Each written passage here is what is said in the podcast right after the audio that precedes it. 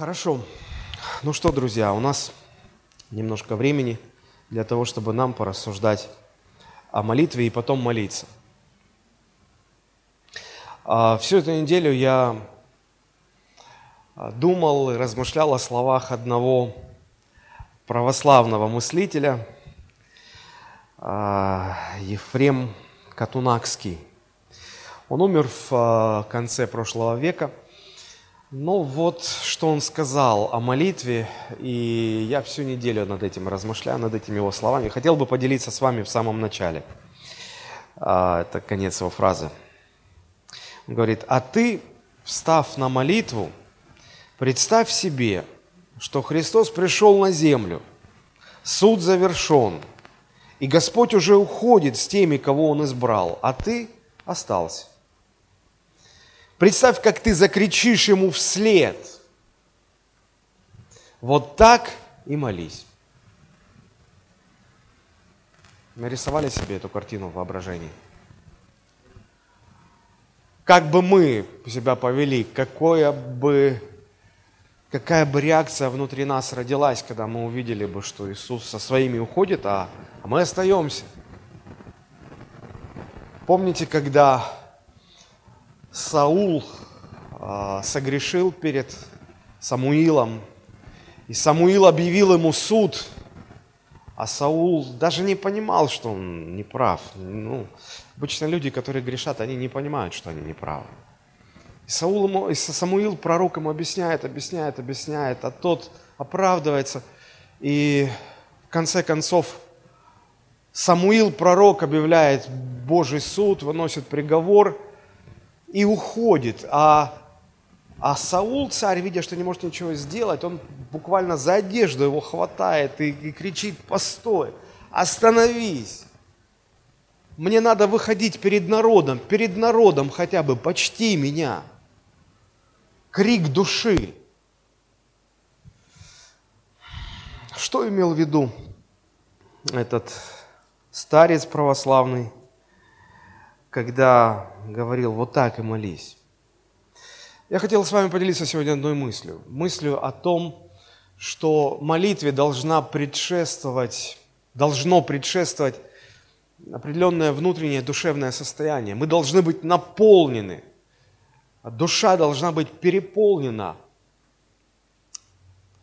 просьбой, жаждой, желанием, что, что мы хотим сказать Богу. И и вот эта переполненность, она должна, она, она, она по сути и порождает настоящую молитву. Когда-то Михаил Жванецкий, когда у него спросили, а в чем заключается секрет его писательского дара, писательского таланта, он столько лет уже пишет, и его тексты признаны.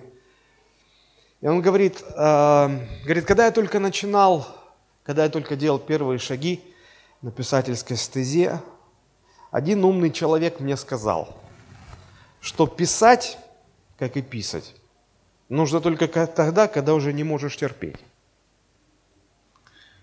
Я думаю, что сюда нужно добавить еще и молитву.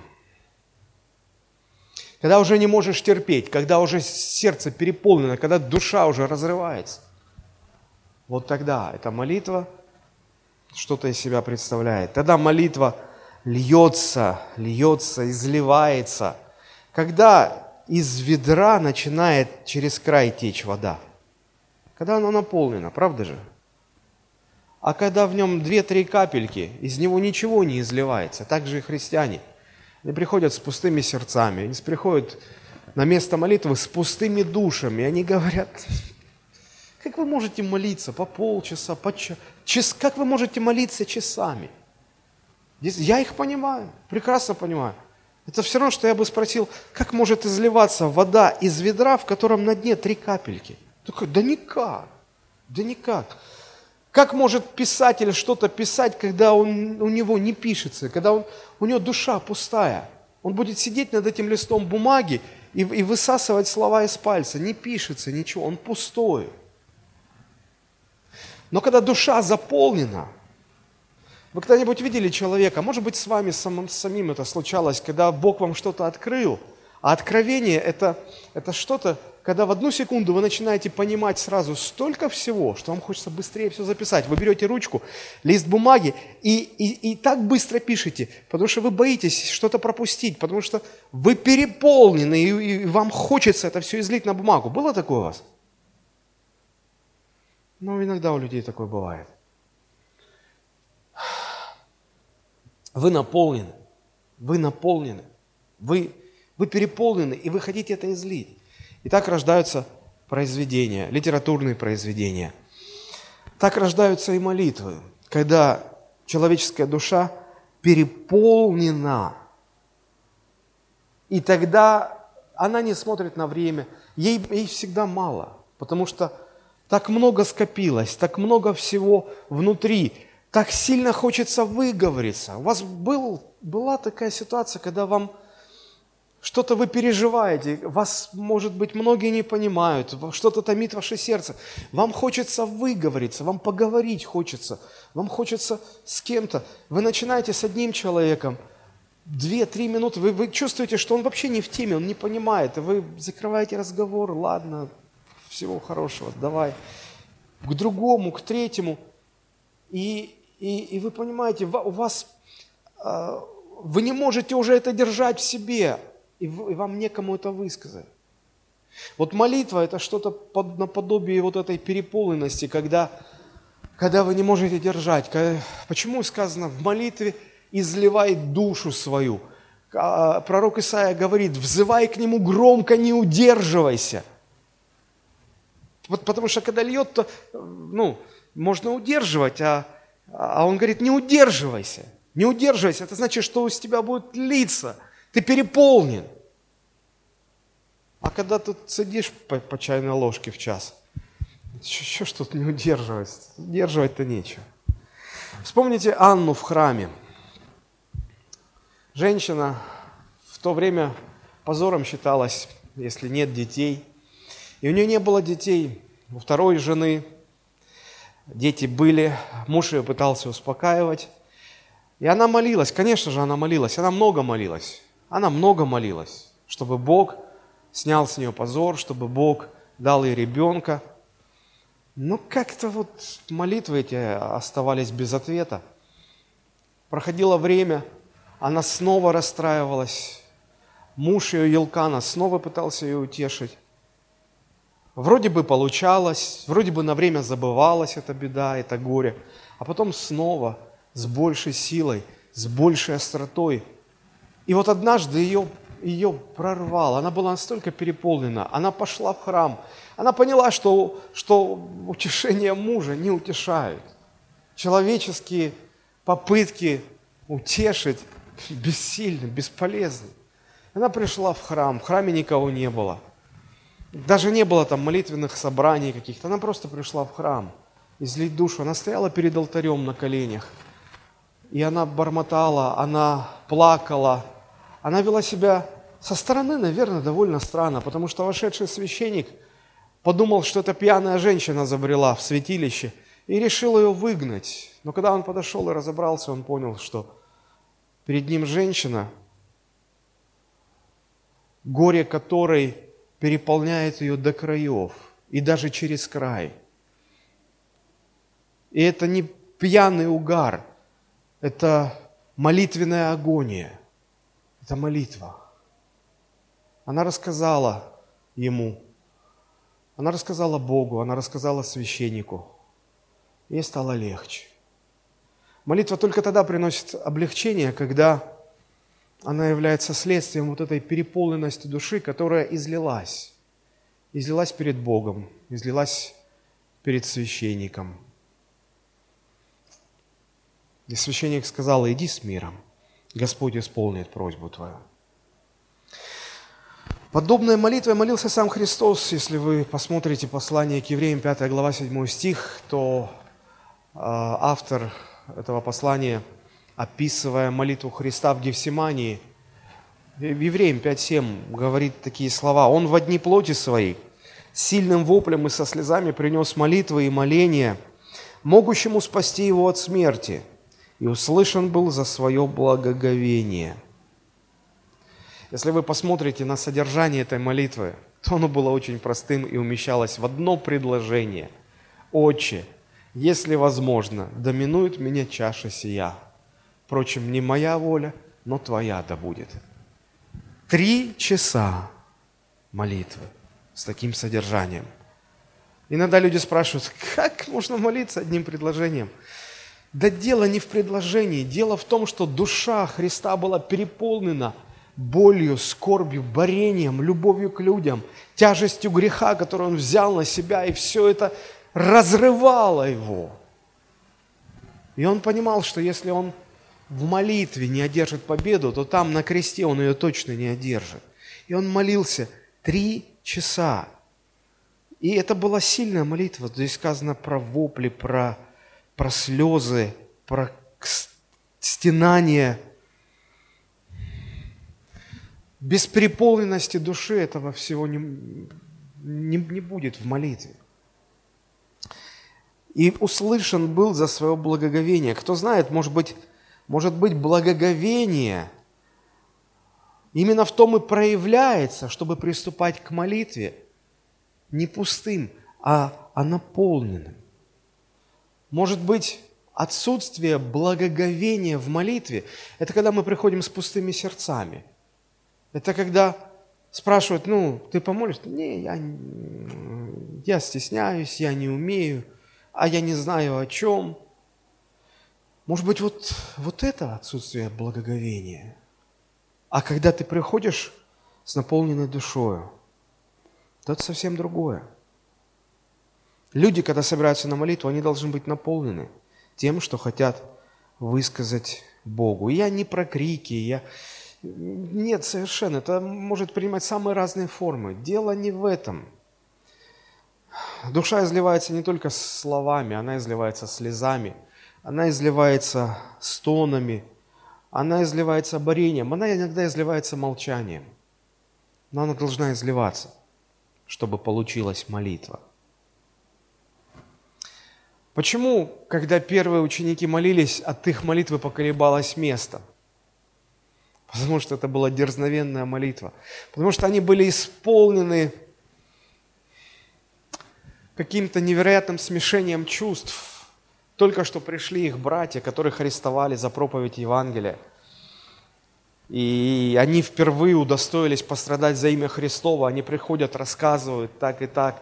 И, и возмутился дух, и, и, и всколыхнулась душа, и они были переполнены. И эта молитва, она лилась из их уст, и она была настолько сильная, что даже место поколебалось.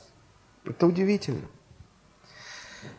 Бог отвечает на молитвы людей – у которых души исполнены, исполнены переживаниями, исполнены болью, исполнены просьбами, исполненными, исполнены жаждой. И это они изливают в молитве. Я рассуждал и думал о молитве. Я постоянно об этом думаю, и я прихожу к мысли, что чем больше я узнаю, тем больше я понимаю, что я ничего не понимаю. Бог знает наши нужды – но Он не спешит их восполнять. Бог часто медлит. Я вам могу привести массу примеров. Вы помните проповедь Ильи не так давно, когда он говорил про начальника синагоги, чья дочь заболела. И он обратился к, ко Христу, чтобы он пришел и исцелил. И Иисус шел. Потом там еще женщина была, которая тоже вторглась, помешала, задержала Христа. Потом приходят люди и говорят, то не утруждай учителя, твоя дочь умерла. Почему Иисус медлит? Почему, почему вот когда, когда у нас просто безвыходная ситуация, мы взываем, мы молимся, и а Иисус не спешит, Он позволяет, чтобы его что-то задерживало. Я могу массу примеров привести. Ему Христу сообщают, что его друг Лазарь умер, и он два дня остается на том самом месте, где он узнал эту новость, и никуда не уходит – что бы вы сделали, если бы вы находились в отъезде и узнали, что ваш самый близкий друг умер? Бросили бы все, прервали бы командировку, остановили дела, остановили бы сделку, все остановили, поехали бы туда. Умер ваш друг. Я до сих пор не могу понять, почему Христос остался, два дня ничего не делал. Ученики смотрели на него и не могли понять, зачем, почему так происходит. Я не знаю, почему так происходит. Христос не торопится. Вартимей долго шел за Христом, кричал издали, потому что его ближе не подпускали. «Иисус, сын Давидов, помилуй меня!» Он был переполнен, его душа была переполнена. Его уже все достало, его уже эта жизнь не радовала. Он, он хотел, он, он, он понимал, что этот, этот человек, это не просто человек, это Мессия, это Бог, и он может что-то изменить. И, и его душа была настолько переполнена, что он, его отпинали, отбрасывали, не мешай, оставь в покое учителя. Он падал на землю, он на ощупь искал, на что облокотиться, чтобы встать. Он слепой был. Он шел и не продолжал кричать. Почему? Он был переполнен. И вот Иисус, не замечая это, не замечая, не замечая, потом останавливает и говорит, позовите его ко мне. Чего ты хочешь? Чтобы прозреть. Прозри.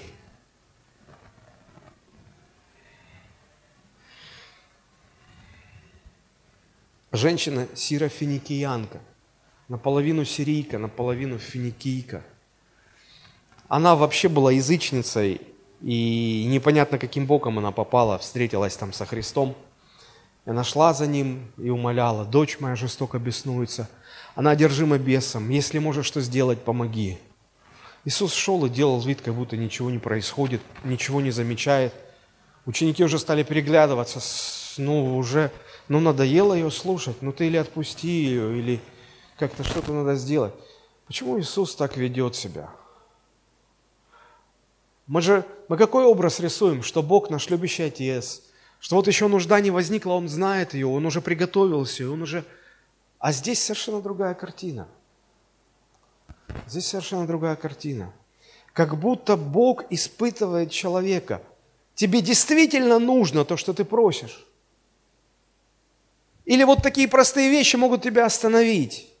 Человеческое мнение. Тебя могут, могут просто отбросить в сторону. Препятствия какие-то. Или ты настолько переполнен, или настолько твоя душа уже не в состоянии смиряться с этим и жить этим дальше так, как есть, что ты готов просто прорваться через любые препятствия. И Христос говорит и обидные слова, обидные слова, очень обидные слова. Он говорит, нехорошо взять хлеб у детей и бросить псам. Я расшифрую. Он израильтян назвал детьми, исцеление назвал хлебом, а ее, язычницу, назвал псиной. Сказал, ты псина, вам псам. А самое мерзкое животное после свиней у евреев были псы. Вам не полагается знаете, для меня раньше всегда было это, это как вот, как финальная точка, когда все, ты уперся в стену, а дальше тупик и некуда. Когда тебе сам Бог говорит, тебе ничего не полагается. Ну, когда люди говорят, когда еще... Ну, ты думаешь, у тебя есть надежда на Бога, но ты, вот, ты пришел к Богу, и тут тебе сам Бог говорит, тебе ничего не полагается. Я бы уже перестал что-то делать. Куда? Против Бога. Куда ты попрешь против Бога? У этой женщины была такая смелость, ее горе так переполняло, ее дочь умирала, ее дочь страдала.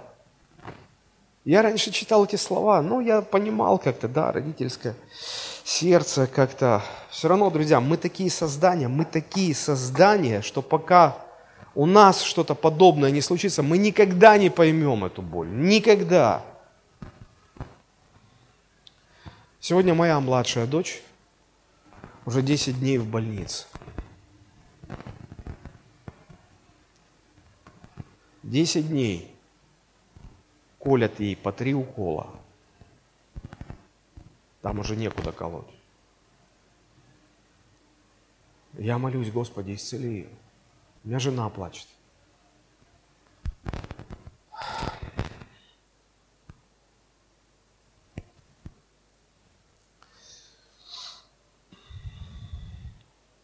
Я не знаю, почему Бог допускает такие вещи. Может быть, для того, чтобы чтобы молитва была отвечена, чтобы это действительно была молитва, она должна родиться в душе, от переполненной души. И вот эта женщина, которой терять было нечего, она была рада бы умереть сама, только чтобы ее ребенок был жив. Она говорит, да, Господи, я псина, но и псы едят крохи под столом Господ, когда они падают. Да я не прошу у тебя хлеба. Крошечку дай. Крошечку. Я не знаю, что чувствовали ученики, видя это, слыша это. Но мне кажется, это был момент того, когда душа, как переполненная река, прорывает плотину и изливается этой молитвой. Молитвой, которую жаждет Бог. Молитва, которую Бог хочет ответить, на которую Бог хочет ответить. Иисус сказал, я не видел еще такой веры. Не видел еще такой веры. Иди, дочь твоя будет здорова. Мы можем вспомнить историю о Вефезде. Была такая купальня в Иерусалиме. Это был водоем. И там лежало, Иоанн пишет, великое множество больных. Ангел время от времени сходил в эту воду и возмущал ее. Она начала, начинала бурлить. Первый, кто заходил в эту воду, исцелялся от любой болезни, какой не был бы одержим. Я думаю, почему, зачем такая лотерея, зачем вот это все? Если Бог хочет, а главное может, может исцелить каждого, ну почему бы всех сразу? Всех в этот бассейн и всех исцелить. Почему устраивать эти гонки? Кто первый? Там же их тысячи. Один кто-то да, а потом все опять лежат и ждут. И там был один мужик, который 38 лет там лежал. Он был парализованный. У него шанса не было первым успеть. Он, не, он двигаться, он не то что бежать, он двигаться не мог. У него шанса не было. Я думал, почему, Господи, почему ты к нему подошел? А мне, знаете, кажется, почему? Потому что он за 38 лет, он не потерял надежды. За 30, некоторые из вас еще столько не живут на земле, сколько он там лежал и ждал. Он не потерял надежды. Хотя не мог сам добраться. Никто не хотел его, коллеги такие же, больные, которым самим надо исцеление. И вот, мне кажется, его душа была настолько переполнена от безысходности, от... и к нему Иисус подходит и говорит, хочешь ли быть здоров? Он говорит, конечно хочу, но мне не светит. Иисус говорит, возьми постель твою и иди. Почему так Иисус поступает? Почему Он остальных не исцелил там? Там было великое множество больных. Почему Он к другим не подошел? Почему так? Почему... У меня столько вопросов. Я не знаю, куда их адресовать. Но я понимаю, что Бог отвечает на те молитвы, которые рождаются от переполненной души. Помните, книга Откровения на небесах, души убиенных за Слово Божие взывают ко Христу и говорят, Господи, доколе, доколе гнев Твой, доколе отмщение не изольется. А Христос говорит, нет, еще не пришло время. Чаши молитв не переполнены. Нет, нет полноты, и значит нет ответа. Бог не торопится, но я в своей жизни в Писании вижу одну, одну вещь. Пока я молюсь просто так, мимоходом, дорогой Господь, не мог бы ты дать мне там то, все, пятое, десятое. Ничего не меняется. Но когда я взываю подобно Анне, когда, я, когда моя душа переполнена, что я даже на крик, может быть, срываюсь, не показно, а, а вот на самом деле, вот тогда я вижу ответы. Все остальное на втором плане. И оглядываясь на свою жизнь, вспоминая свой жизненный опыт, я вижу, что так было всегда. Так было, когда я принимал спасение. Моя душа была переполнена, и я, я молился от избытка души своей. И Христос ответил мне. Когда я молился о том, чтобы Бог дал мне жену, это было от избытка души. И Бог ответил. Когда я молился о крещении Святым Духом, это было от избытка. Когда я молился за детей, потому что нам врачи сказали, у вас не может быть детей. Принципе не может быть детей. В принципе не может. И мы молились. Мы молились сначала, ну, просто как все молятся. А потом, когда уже, когда ты не можешь это сдерживать. Я помню ту молитву, когда мы с женой стали вдвоем на колени. Мы плакали. Мы говорили, Господи, ну почему-то? Мы хотим иметь детей. Дай нам ребенка. Мы его посвящаем Тебе заранее уже, заранее уже посвящаем Тебе. Мы сказали, если если родится мальчик, мы его назовем Богдан, Богом данный. Если родится девочка, мы назовем ее Богдана, Богом данная. Я помню, мы просто упали от бессилия, упали на пол. И пережили какую-то внутреннюю легкость, облегчение. Легче стало. И через несколько недель мне жена говорит, у нас будет ребенок. Родилась Богдана. Примерно так же было со вторым нашим ребенком. Я мог бы рассказывать еще много-много-много историй.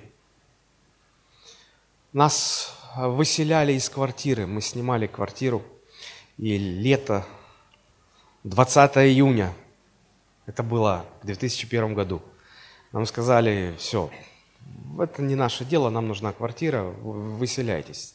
Тогда было очень сложно найти. Мы молились, и я просил других молиться, и ах, чего только не было. И мне жена говорит, ну делай же что-то, ну, ш, ну ш, делай что-то. Мы даже поругались. Я говорю, ну что я, ну что, мне головой об стену биться, что ли? Я говорю, давай встанем на колени, будем молиться.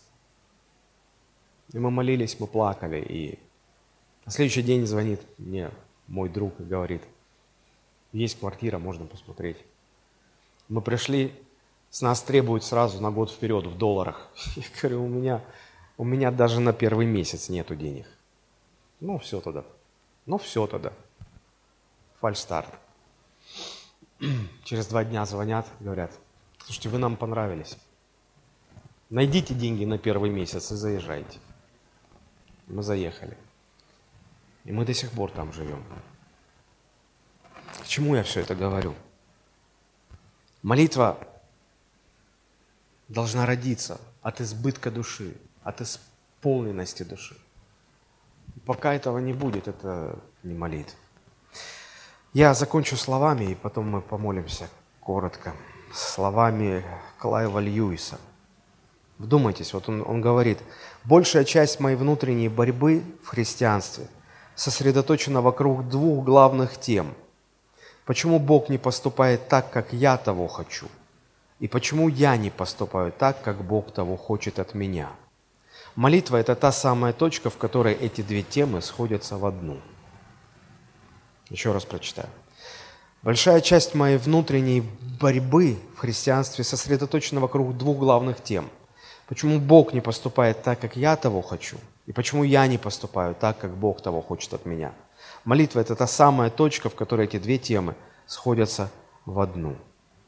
Вы меня спросите, о чем молиться сейчас. Все зависит от того, чем наполнена ваша душа. Если она пуста, молитва не получится. И вы можете выйти, что-то сказать. Молитесь о том, чем наполнено ваше сердце, что не дает вам покоя. Не приходите перед Богом на молитву, если вы не переполнены. Пусть помолятся сегодня те, у кого душа болит, у кого, у кого уже избыток, у кого уже, кто не может уже по-другому. Вот об этом давайте молиться. Не просто какой-то список нужд, там что-то такое выйти, чтобы что-то сказать, а что-то, что будоражит вашу душу, что не дает вам покоя, что, что заставило бы вас, как ту женщину Серафиникиянку, идти за Иисусом и просить этого, просить этого, просить этого. Давайте мы поднимемся, будем молиться.